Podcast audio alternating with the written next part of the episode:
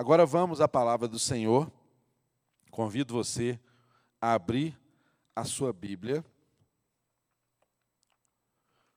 no livro de primeiro no livro de Gênesis, capítulo de número 14. Gênesis, capítulo de número 14. Gênesis 14, nós vamos ler do verso 18 ao verso de número 20, inicialmente. Gênesis 14, do verso 18 ao verso de número 20. Aliás, vamos ler do 17. Do 17 ao 20. Está escrito aí. Voltando Abraão da vitória sobre Kedor Laomer e sobre os reis que a ele se haviam aliado, o rei de Sodoma foi ao seu encontro no vale de Savé, isto é, o vale do rei. Verso 18. Então, Melquisedeque, rei de Salém e sacerdote do Deus Altíssimo, trouxe pão e vinho e abençoou Abraão, dizendo: Bendito seja Abraão pelo Deus Altíssimo, Criador dos céus e da terra. E bendito seja o Deus Altíssimo, que entregou os seus inimigos em suas mãos. E Abraão lhe deu o dízimo de tudo. Senhor, nós nos curvamos mais uma vez diante da tua palavra.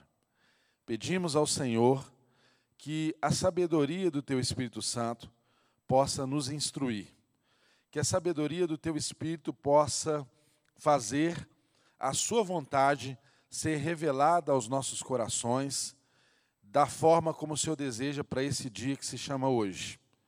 Ajuda-nos, ó Deus, a compreender as Escrituras e ajuda-nos, ó Deus, a aplicá-la às nossas vidas. É a nossa oração nesse dia em nome de Jesus.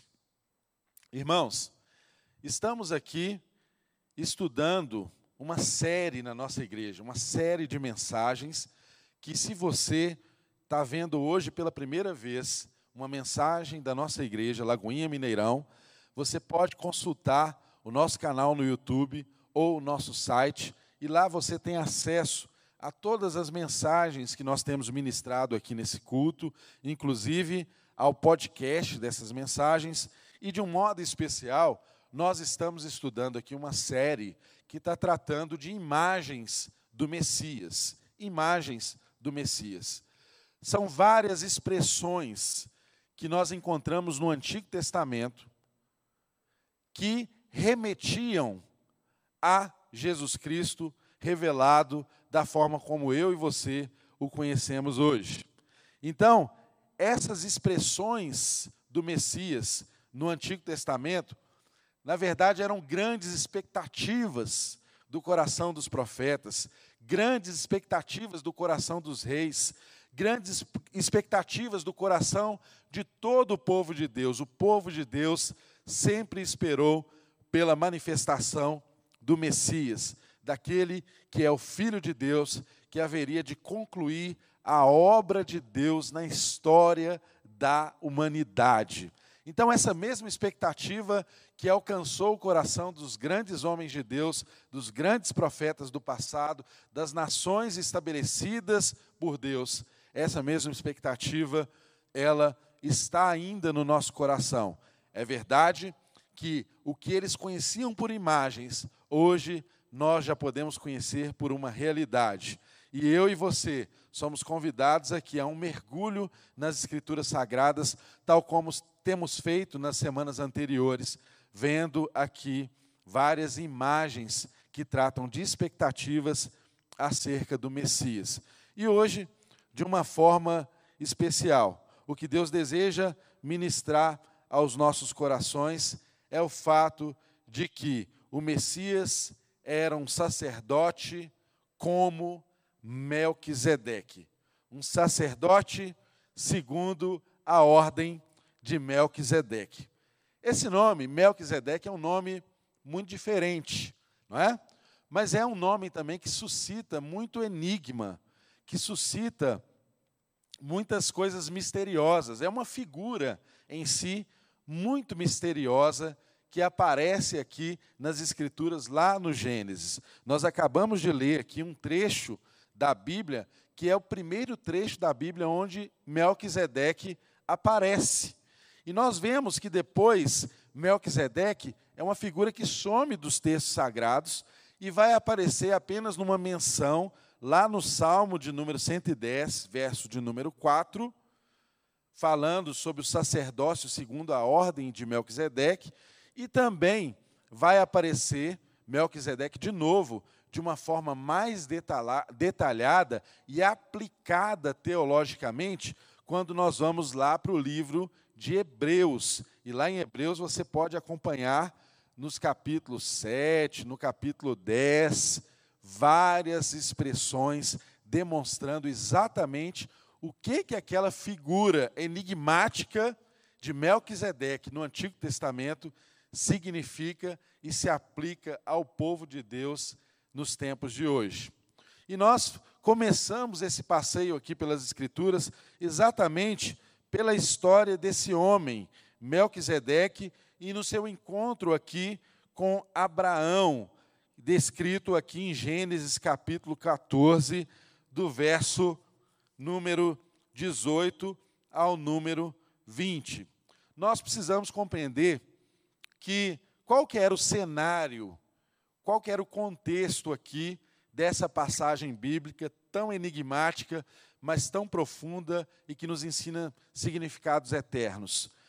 Abraão estava voltando de uma campanha para resgatar o seu sobrinho Ló.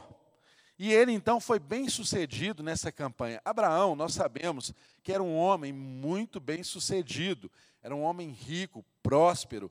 Para vocês terem uma ideia, ele tinha o seu próprio exército de homens. E Abraão então fez essa campanha e conseguiu ser vitorioso nessa campanha de resgate e trouxe então, no final dessa campanha, o despojo daqueles aos quais ele venceu.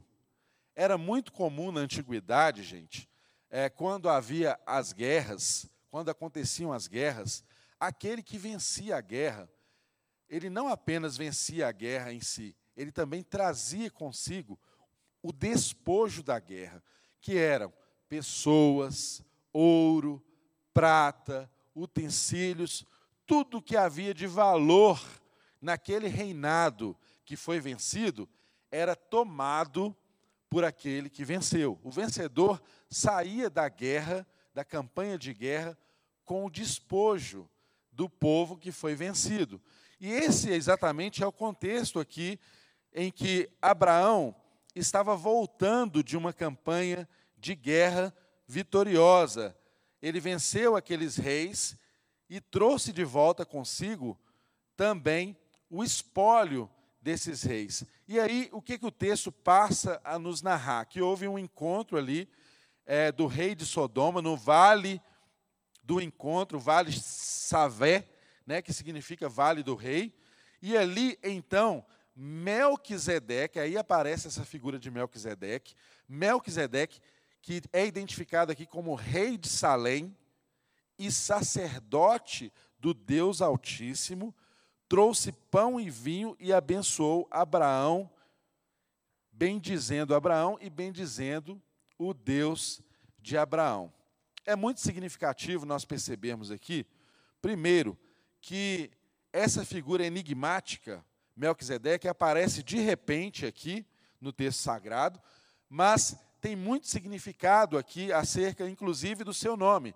O próprio nome Melquisedeque tem esse significado de, de ser rei, Melk, Meloc. É, a, a palavra Melquisedeque ela é uma junção de Meloc com Sedeque, que significa rei da justiça. Rei da justiça. O nome Melquisedeque tem o um significado rei da justiça. E mais do que isso, o texto diz que ele era o rei de Salém. Salém é de onde deriva a palavra Shalom, que significa paz, possivelmente uma designação a Jerusalém.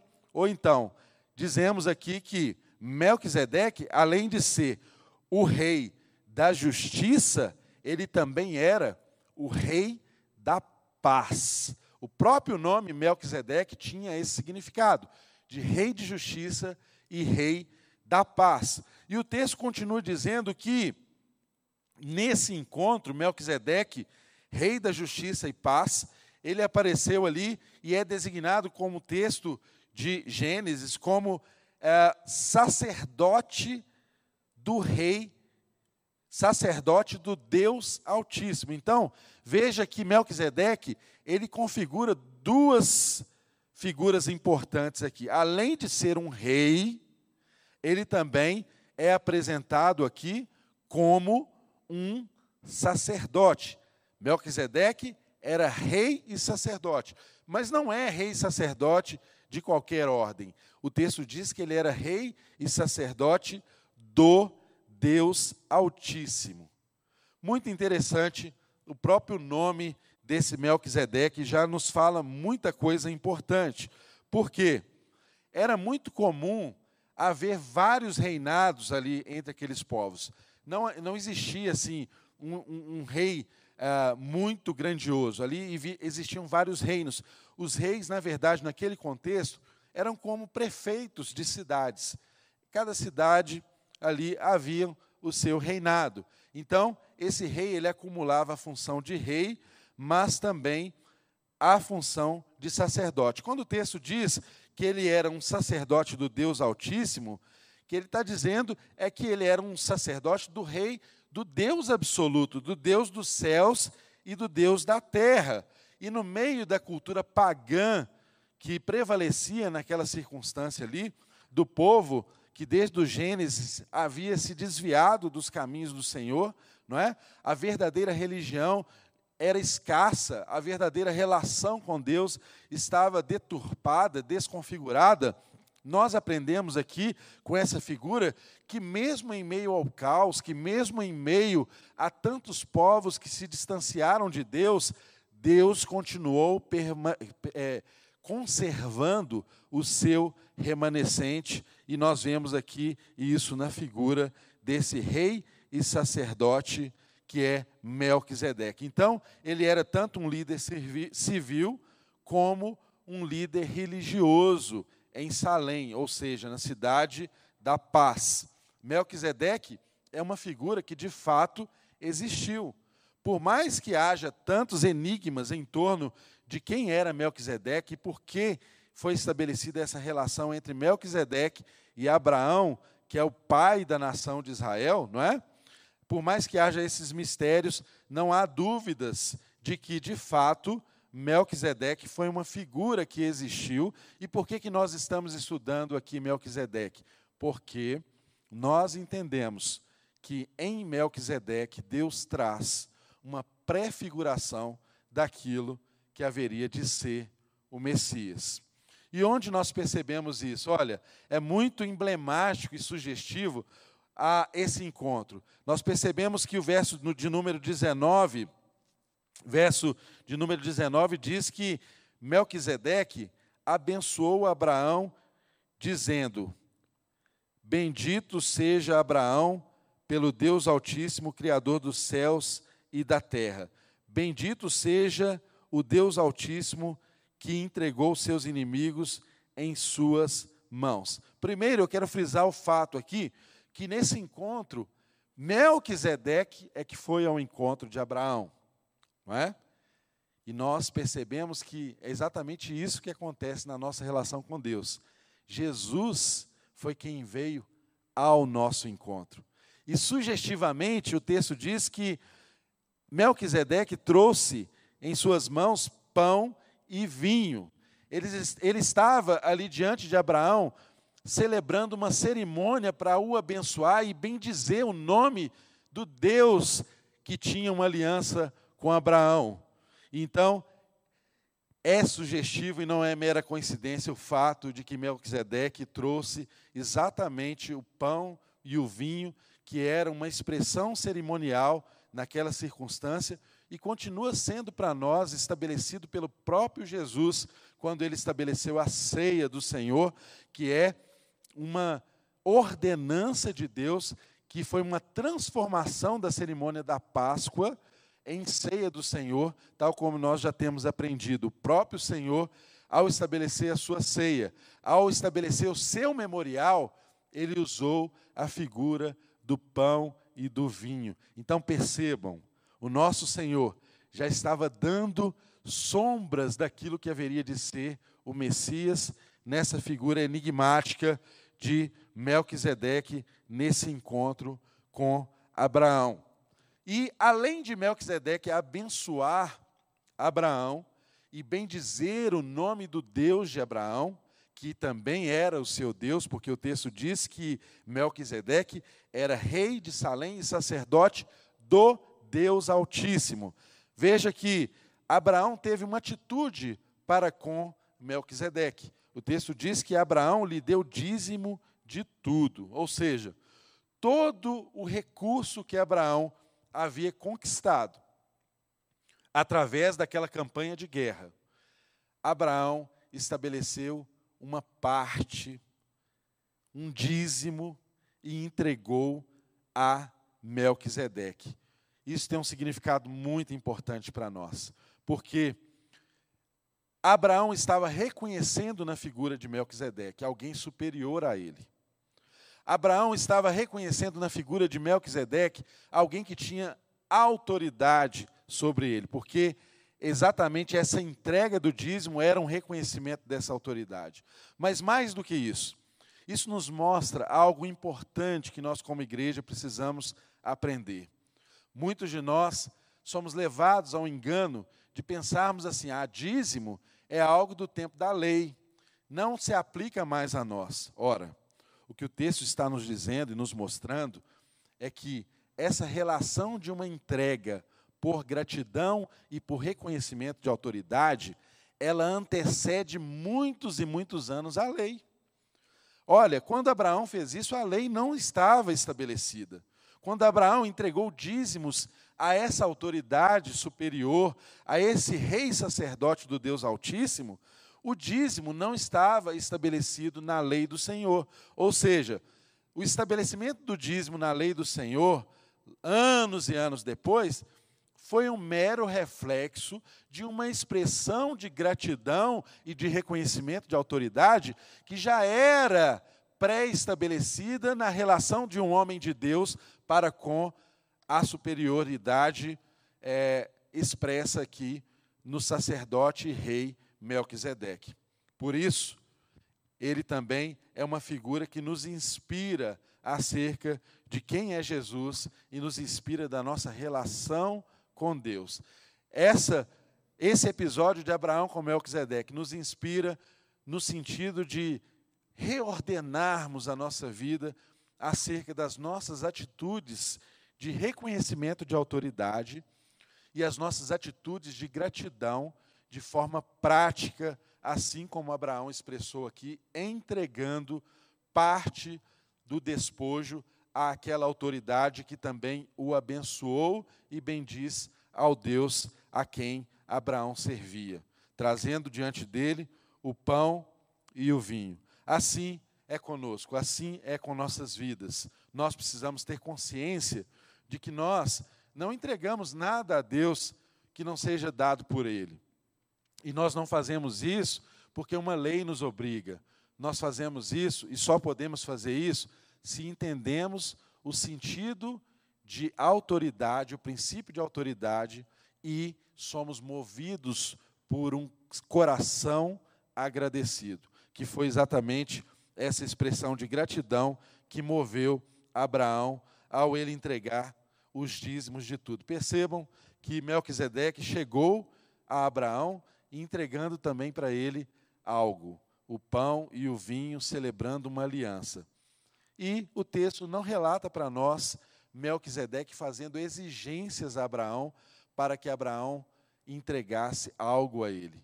mas absolutamente o que nós percebemos é um coração voluntário e responsável, manifesto na figura do pai da nação de Israel, do pai da fé de Abraão para com essa autoridade superior, enigmática, aqui conhecida como Melquisedeque, rei da justiça, rei da paz.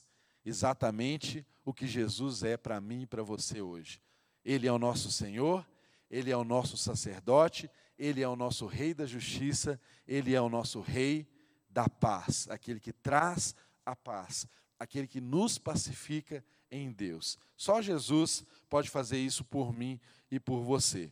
E nós podemos perceber aqui, nessa atitude de Abraão para com Melquisedeque e também na própria figura de Melquisedeque, algumas coisas que nos ensinam grandes profundidades da palavra de Deus. Primeiro que essa figura de Melquisedeque era maior que Abraão, que Abraão, porque o maior é que recebe do menor. Essa expressão de gratidão e entrega de Abraão a Melquisedeque expressa exatamente isso, que ele era uma autoridade superior reconhecida.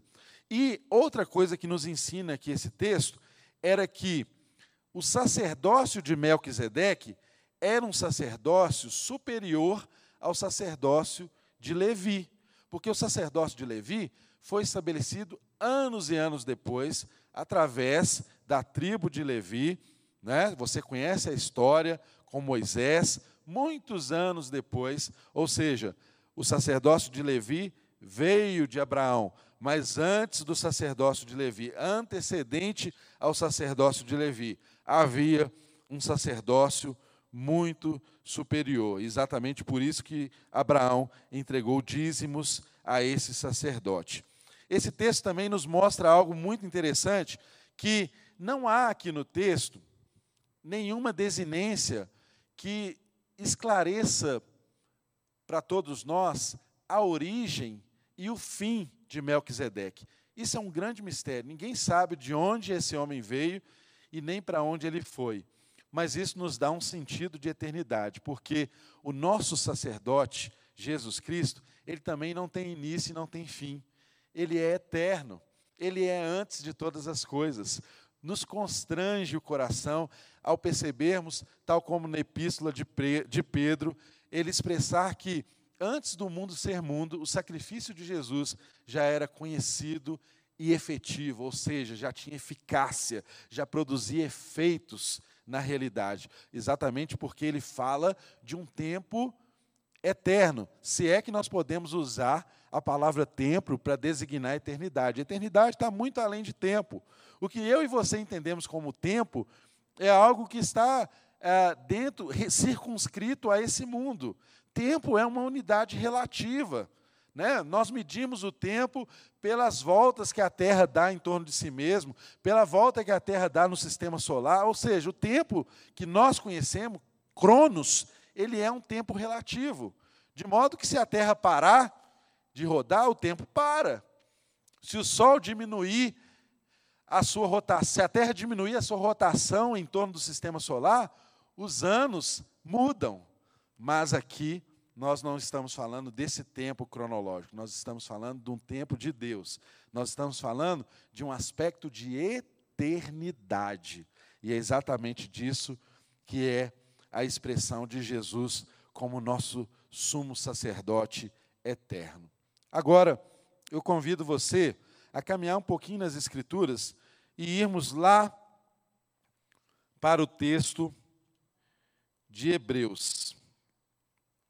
Hebreus começa a desvendar diante dos nossos olhos, de uma forma muito clara, essa figura de Melquisedeque, o seu sacerdócio e a sua aplicação à minha vida e à sua vida diante da obra consumada de Cristo Jesus.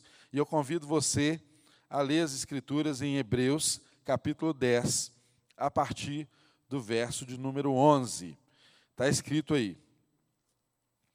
Dia após dia, todo sacerdote apresenta-se e exerce os seus deveres religiosos, repetidamente oferece os mesmos sacrifícios que nunca podem mover os pecados. Mas, quando este sacerdote acabou de oferecer para sempre um único sacrifício pelos pecados, assentou-se à direita de Deus. Daí em diante, ele está esperando até que os seus inimigos sejam colocados como estrado dos seus pés, porque, por meio de um único sacrifício, ele aperfeiçoou para sempre os que estão sendo santificados. O Espírito Santo também nos testifica a este respeito. Primeiro, ele diz: Esta é a aliança que farei com eles depois daqueles dias, diz o Senhor. Porei as minhas leis em seu coração e as escreverei em sua mente. E acrescenta: dos seus pecados e iniquidades não me lembrarei mais. Onde esses pecados foram perdoados, não há mais necessidade de sacrifício. Estamos aqui então diante do texto de Hebreus, capítulo 10, versículo 11 a versículo 18. E eu quero que você leia comigo também, Hebreus, volte um pouquinho as páginas da sua Bíblia, Hebreus capítulo 7. Vamos ler aí o versículo 23 e o versículo 24. Hebreus 7, versículo 23 até o verso de número 24. Diz aí: Ora, daqueles sacerdotes tem havido muitos, porque a morte os impede de continuar o seu ofício. Mas, visto que vive para sempre, Jesus tem um sacerdócio permanente. Portanto, ele é capaz de salvar definitivamente aqueles que, por meio dele, aproximaram-se de Deus, pois vive sempre para interceder por eles. E aqui, no verso 26, tem quase que um suspiro aqui do autor de Hebreus. Ele diz assim: É de um sumo sacerdote como este que precisávamos, santo, inculpável, puro, separado dos pecadores, exaltado acima dos céus. Ao contrário dos outros sumos sacerdotes, ele não tem nenhuma necessidade de oferecer sacrifícios dia após dia, primeiro por seus próprios pecados e depois pelos pecados do povo. E ele o fez uma vez por todas, quando a si mesmo se ofereceu.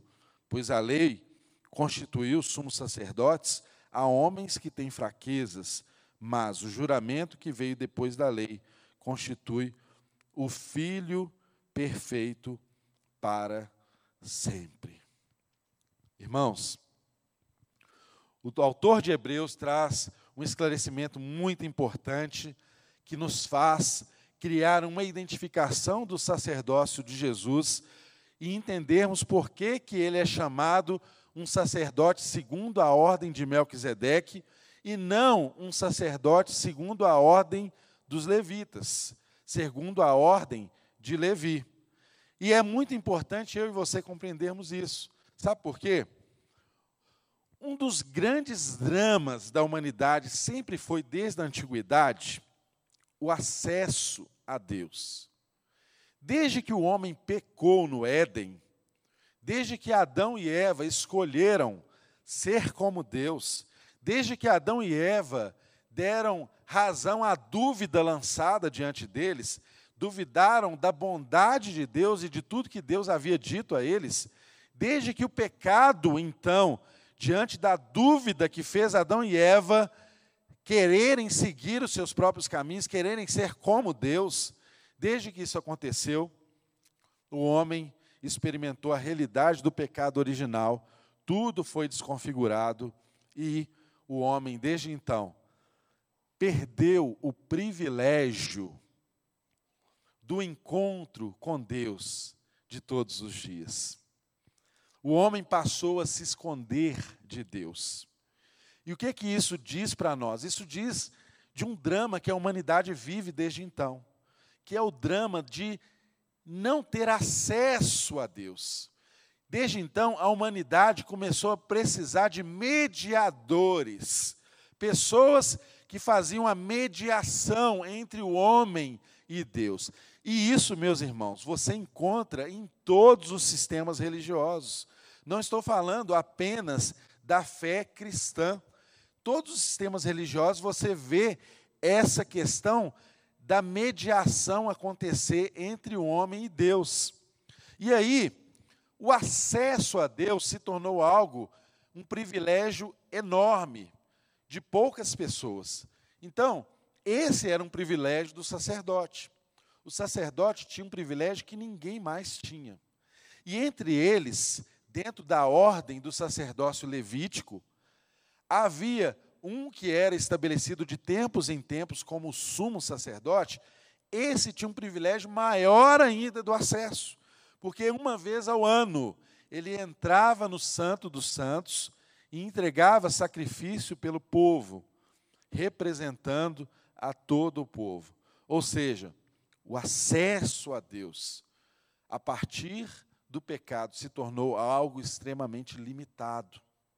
Havia em toda a terra manifestações da obra de Deus.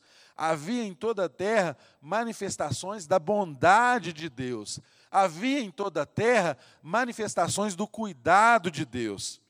Mas o acesso a Deus, que era algo que era um privilégio do homem, foi deturpado, foi desconfigurado. E então começou essa relação de mediação entre o homem e Deus.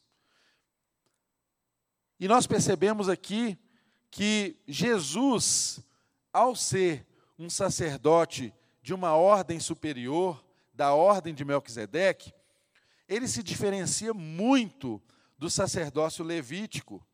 E é isso que eu e você precisamos compreender aqui para sabermos exatamente a extensão da obra de Deus nas nossas vidas. O acesso a Deus sempre foi mediante ao seu filho Jesus Cristo. É isso que as escrituras estão nos mostrando quando nos ensina que havia uma ordem sacerdotal superior, pré-estabelecida, antecedente à ordem sacerdotal dos levitas. O acesso sempre foi através da figura de Jesus. Sempre Jesus foi quem nos trouxe o acesso ao Pai.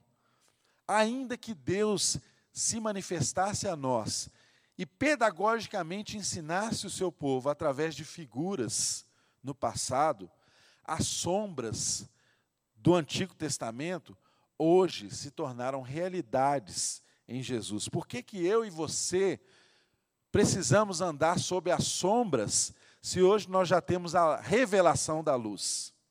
E é exatamente isso que o, que o texto está nos mostrando: que o sacerdócio de Jesus é um sacerdócio superior que, que isso significa para mim e para você? Significa tudo. Significa o acesso a Deus. Significa a solução do problema maior da humanidade pecadora. Essa sensação constante de sermos inadequados para com Deus. Essa perturbação constante de pensarmos que não somos agradáveis a Deus, porque de fato o pecado nos fez separação para com Deus. Mas em Jesus nós temos um sacerdócio superior.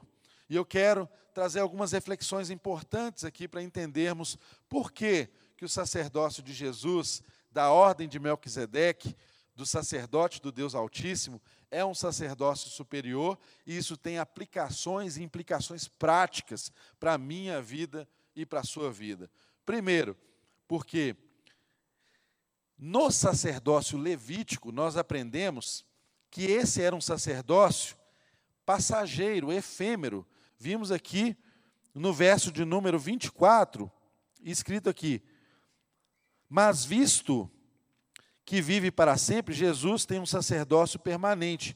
Porque o que, que acontecia? O verso de número 23 explica que o sacerdócio levítico ele era interrompido pela morte. Um sacerdote levita, ele não podia oferecer sacrifícios para sempre, porque ele não era eterno, ele morria, ele precisava ser substituído. Ele não tinha o poder de vencer a morte.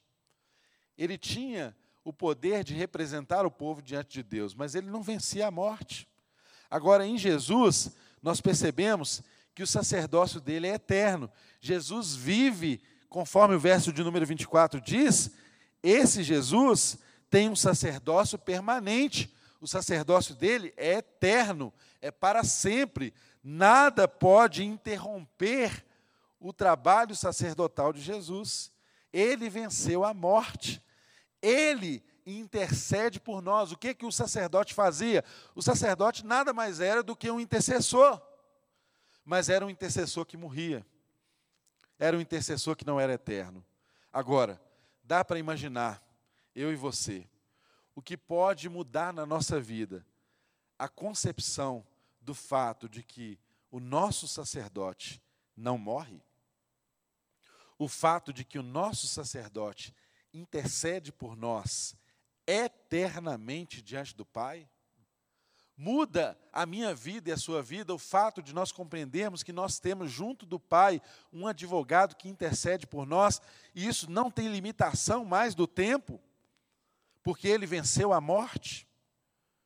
Nós percebemos aqui que no sacerdócio levítico havia uma característica também muito saltante aqui, um defeito pré-existente, que era exatamente o caráter pecaminoso que tinha no sacerdócio levítico. Irmãos, antes de um sacerdote levítico, antes de um sacerdote da ordem de Levi oferecer sacrifício pelo pecado do povo, sabe o que ele tinha que fazer? Ele tinha que oferecer sacrifício por seus próprios pecados. Porque ele não era santo, ele não era inculpável, ele não era sem manchas. Agora, o que, que nós percebemos em Jesus? Em Jesus não havia pecado algum que exigisse uma reparação. Muito pelo contrário, ele foi morto sem pecado algum. O nosso sacerdote não carrega sobre si nenhuma mancha. O nosso sacerdote não precisou entrar no Santo dos Santos com uma corda amarrada nos seus pés, porque sobre ele não havia nenhum risco sequer dele ser fulminado na presença de Deus, porque o nosso sacerdote é e sempre foi santo, separado, limpo, puro. Percebe a diferença?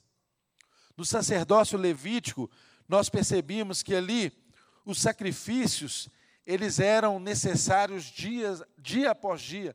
Todos os dias havia sacrifícios.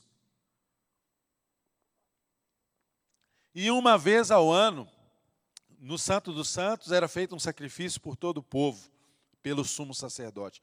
Mas eram sacrifícios constantes, frequentes. Exatamente por quê?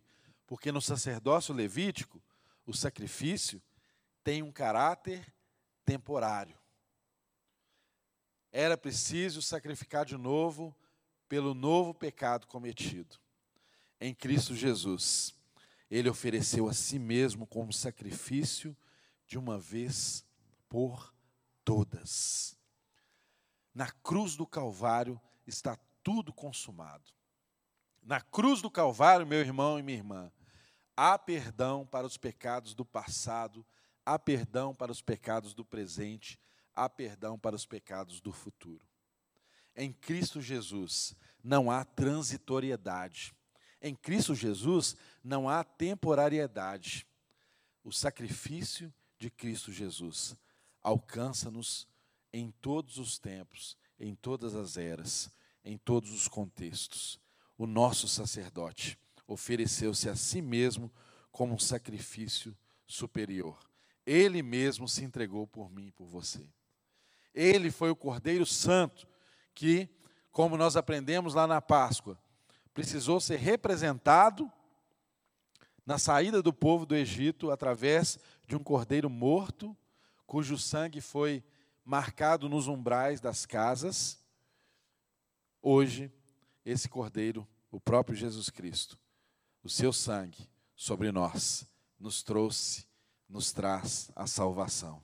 Eu e você estamos guardados nele. Por isso, de modo algum, nós não precisamos mais sacrificar cordeiros. Por isso, de modo algum, nós não precisamos mais derramar sangue de animais, porque o sacrifício do nosso Deus, Jesus Cristo, ele é um sacrifício eterno, é um sacrifício que não se limita ao tempo, é um sacrifício que não precisa mais ser repetido. Isso não traz segurança ao meu coração e ao seu, e ao seu coração? Quer segurança maior do que essa? Do que o fato de que o nosso Senhor vive para sempre, diante do Pai intercedendo por nós? Do que o fato de que o nosso Deus, que se deu numa cruz do Calvário, não havia sobre ele pecado algum? Quer segurança maior do que essa de que esse sacrifício foi final, cabal, pronto, acabado? Nós não precisamos acrescentar mais nada a esse sacrifício? ele já nos alcançou e tem efeitos eternos sobre nós. Isso é maravilhoso, irmão. Em tempos como esse que nós vivemos, isso reaviva a nossa esperança. Isso nos reaviva a nossa fé. Isso faz faz-nos perceber que nós estamos de fato guardados em alguém que não está sujeito às temporalidades, em alguém que não está sujeito às condições do tempo do tempo presente. E nós percebemos também algo lindo aqui em Hebreus, no capítulo 10, que nós lemos. Nós percebemos aqui que Jesus, no verso de número 12, está escrito, verso de número 12 de Hebreus, capítulo 10: Mas quando este sacerdote acabou de oferecer para sempre um único sacrifício pelos pecados, assentou-se à direita de Deus. Irmãos, é muito significativo para mim e para você nós percebermos que Jesus, ao concluir o seu sacrifício, ele assentou-se à destra de Deus Pai. Sabe por quê? Porque está aqui uma imagem de um trabalhador que concluiu o seu trabalho de alguém que já fez tudo o que fosse necessário fazer. A obra está pronta, a obra está acabada, a obra está concluída. É exatamente por isso que, quando você observava os sacerdotes levitas no seu ofício, quando eles terminavam o sacrifício, eles permaneciam de pé, porque o sacrifício deles tinha que ser repetido. O trabalho não havia acabado. Mas em Cristo Jesus não é isso que nós percebemos. Em Cristo Jesus, o texto nos ensina que ele, ao concluir a sua obra, ele subiu aos céus e assentou-se à direita de Deus, o Pai. Só pode assentar-se à direita de Deus Pai aquele que tem o título de autoridade suprema sobre o universo. E mais do que isso, ele está assentado, porque o trabalho dele está concluído. Vemos no nosso Deus a figura de um Deus que está assentado, descansando. Jesus está descansando. Jesus é um trabalhador que concluiu a sua obra e hoje ele está à destra de Deus Pai, sentado, descansando, porque o trabalho dele foi concluído. Eu e você temos essa garantia, isso conforta o nosso coração. Não há nada a ser acrescido. Outra figura importante que nós percebemos aqui é que Jesus, ele está assentado à direita de, de Deus o Pai, reinando, porque ele está à direita do trono, ele está no lugar de supremacia, no lugar de autoridade suprema sobre os céus e sobre a terra. A posição dele é uma posição única. E eu e você precisamos nos lembrar que foi dessa posição de autoridade, foi assentado à destra de Deus o Pai, que Jesus nos enviou o seu Espírito. Foi assentado à destra de Deus o Pai, que Jesus enviou a sua igreja em missão. Eu e você não podemos esquecer que foi assentado à destra de Deus o Pai, numa posição de autoridade, foi que Jesus distribuiu dons aos homens e constituiu a igreja. O autor de Efésios diz isso de uma forma muito clara. Quando ele foi assunto ao céu, ele distribuiu dons aos homens. O dom que eu e você recebemos como igreja para nos tornarmos uma nova humanidade em Cristo Jesus foi algo que aconteceu com o trabalho do nosso Deus consumado e com ele fazendo isso a partir de uma posição de suprema autoridade. Ele está assentado à destra de Deus o Pai. Mas o texto também é muito sugestivo quando nós lemos aqui o verso de número 13, que está escrito aqui em Hebreus 10, 13. Daí em diante. Daí em, em diante. Depois de a obra da cruz do Calvário ter sido consumada, depois de Jesus ser assunto ao céu, depois de Jesus se assentar à destra de Deus o Pai em uma posição de autoridade. Daí em diante. Daí em diante, diz o verso de número 13 ele está esperando até que os seus inimigos sejam colocados como estrado dos seus pés. É interessante eu e você aprendermos isso. Até o nosso Deus, que consumou a sua obra e está numa posição de total autoridade, até Jesus Cristo espera texto está dizendo que ele está esperando. Por que, que eu e você não podemos esperar? Por que, que tudo tem que ser ao nosso tempo e do nosso jeito, na hora que nós queremos? O rei do universo, aquele que está numa posição de autoridade suprema, está sentado, governando, mas em algum aspecto esperando.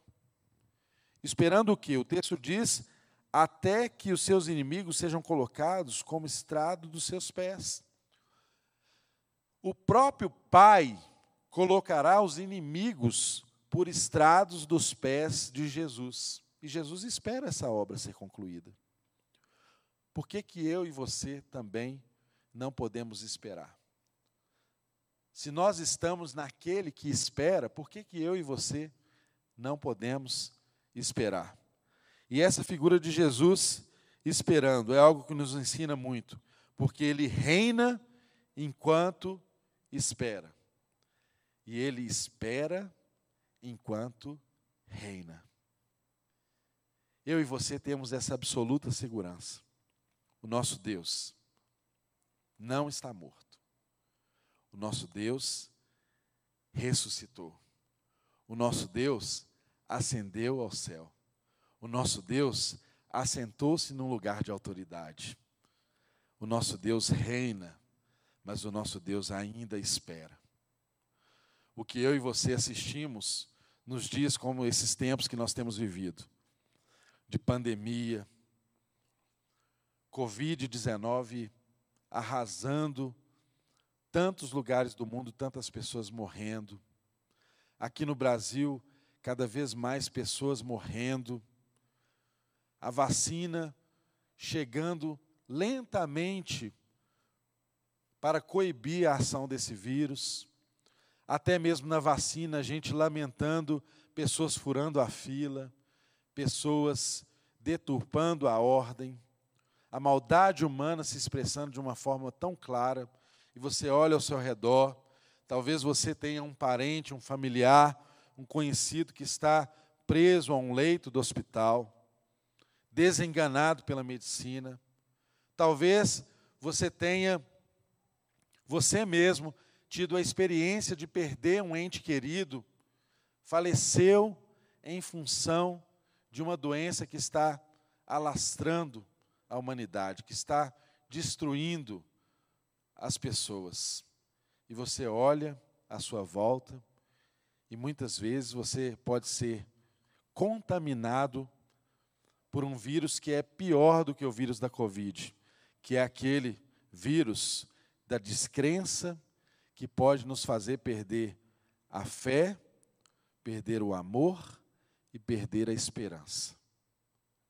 Irmãos, três coisas permanecem, diz a palavra de Deus: a fé, o amor e a esperança. E o que é que nos garante isso? O que nos garante a fé, o que nos garante o amor e o que nos garante a esperança é o fato de que a nossa confiança não está firmada em algo passageiro, em algo efêmero, em algo temporário. É por isso que eu e você estamos aprendendo aqui nesse tempo que o nosso sacerdote está assentado à destra de Deus Pai e é eternamente o nosso intercessor. Não importa o que nos aconteça nesse tempo, se Deus quiser, Ele pode nos livrar. Mas se Deus não nos livrar, ainda assim estaremos em Deus. Ainda assim estamos guardados em Cristo Jesus, através do seu sacrifício, que já é uma obra acabada. O que Deus quer falar conosco nessa manhã, irmãos, é que nenhuma circunstância da vida, nenhuma dificuldade, nenhuma assolação, nenhum vírus tem o poder de tirar Jesus do lugar onde ele está. Ele está sentado à destra de Deus Pai, esperando até que o inimigo seja posto por estrado dos seus pés. Nós também aguardamos ansiosamente, com expectativa, o tempo em que a plenitude desse reino será uma realidade. Um tempo em que essa obra será completa. E aí, não mais haverá doenças, não mais haverá choro, consolo será completo, as lágrimas serão enxugadas. Os tempos do sofrimento, da aflição, terão passado. Essa é uma garantia que todo aquele que está em Jesus tem. Por isso eu quero desafiar você. Se você não está em Cristo Jesus, pense sobre a sua vida, se entregue completamente a Ele. Nesses tempos, em que nós andamos em tanto medo, em tanta insegurança. Nada pode firmar mais o nosso coração do que o fato de que nós temos um rei que governa, nós temos um rei que está num trono inabalável, de que nós temos um rei que, apesar de estar governando, reinando, ele também continua esperando. Espere, irmão. Espere em Deus. Espere, irmão, espere em Cristo Jesus. Espere assentado com Cristo Jesus. Esteja nele e ele em você. Isso é que nos garante. Isso é o que sustenta a nossa esperança. Isso é que sustenta a nossa fé. Isso é que nos faz não desanimar. Isso é o que nos faz espalhar amor por onde nós estamos. Isso é que faz brotar solidariedade no nosso coração. Isso é que faz olharmos uns para os outros em um momento em que o medo e a insegurança vêm sobre nós. Saber que nós temos um sacerdote seguro, firme, eterno, é a nossa maior segurança. Portanto, que fique sobre nós essa conclusão dessa rica teologia que nós encontramos não apenas na ascensão de Cristo Jesus, mas nós encontramos também nos efeitos pós-ascensão de Cristo Jesus, que nós encontramos nos tempos após Jesus ser assunto ao céu. Ele continua descansando. E enquanto ele descansa, meu irmão, ele olha para trás e vê que valeu a pena ele olha para o passado e contempla o fruto do seu penoso trabalho. Sabe disso? Jesus olha para mim e para você, e há no coração dele alegria, ele se alegra, ele descansa na alegria que tem, sentado à direita do Pai. Jesus, ele está reinando, enquanto assenta-se à direita do Pai, ele supervisiona todo mundo. Nunca acredite na mentira, de Satanás, que vem ao seu coração em tempos difíceis, dizendo que Deus nos abandonou. Deus não nos abandona. Jesus continua reinando, supervisionando o universo, nos enviando em missão. Eu estou aqui falando a você por causa de uma missão que não é minha, essa missão é dele. Estou aqui trazendo uma palavra que não é minha, essa palavra é dele. Estou aqui falando de um sacerdócio que não é meu. Aliás, segundo as regras sacerdotais, eu teria que ser um levita. Mas estou falando de um sacerdócio superior, que em Cristo Jesus antecede o sacerdócio levítico. Esse sacerdote te garante. Nós podemos ter a segurança de que enquanto ele espera, ele antecipa o futuro em que os seus inimigos serão colocados debaixo dos seus pés. E o reino, enfim, será completo. Alegria, gozo, justiça e paz no Espírito Santo de Deus. Isso é o reino de Deus. Isso é o que nos espera. Isso é o que já está à nossa disposição no tempo de hoje, desde que estejamos em Cristo Jesus. Se estamos em Cristo Jesus, podemos gozar desse reino de paz. Cristo, por essa razão, é prefigurado em Melquisedeque, que cujo nome significa Rei da Paz, cujo rei a Bíblia nos ensina em Gênesis que Melquisedeque era um rei de Salém. Desinência da palavra Shalom. É o rei da justiça e é também o rei da paz. Tudo o que eu e você precisávamos, justiça e paz, nós encontramos em Cristo Jesus. O que era uma imagem se tornou em algo verdadeiro que eu e você podemos contemplar. O que era uma sombra foi alcançado pela luz desses tempos. O que era uma expectativa, hoje, para mim e para você, é uma realidade.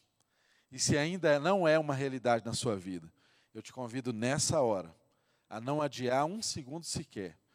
Dobre os seus joelhos aí onde você está e peça a Deus para fazer a habitação no seu coração. Ele é Emanuel, ele é Deus conosco, Ele é Deus em nós. O acesso agora é livre, o sacerdócio agora é universal. O véu do templo se rasgou do alto a baixo. Deus se tornou acessível a mim e a você em Cristo Jesus.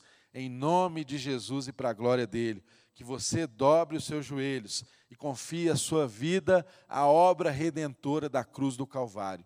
Diga com sinceridade de coração: Jesus, eu quero ser um beneficiário do teu sacrifício. Eu desejo que o Senhor seja Senhor de fato sobre a minha vida. Eu quero entregar ao Senhor toda a insegurança.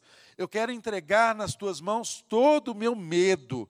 E quero pedir ao Senhor que faça-me caminhar debaixo dessa certeza de que o Senhor reina, de que o Senhor está em um trono inabalável e de que o Senhor espera enquanto reina.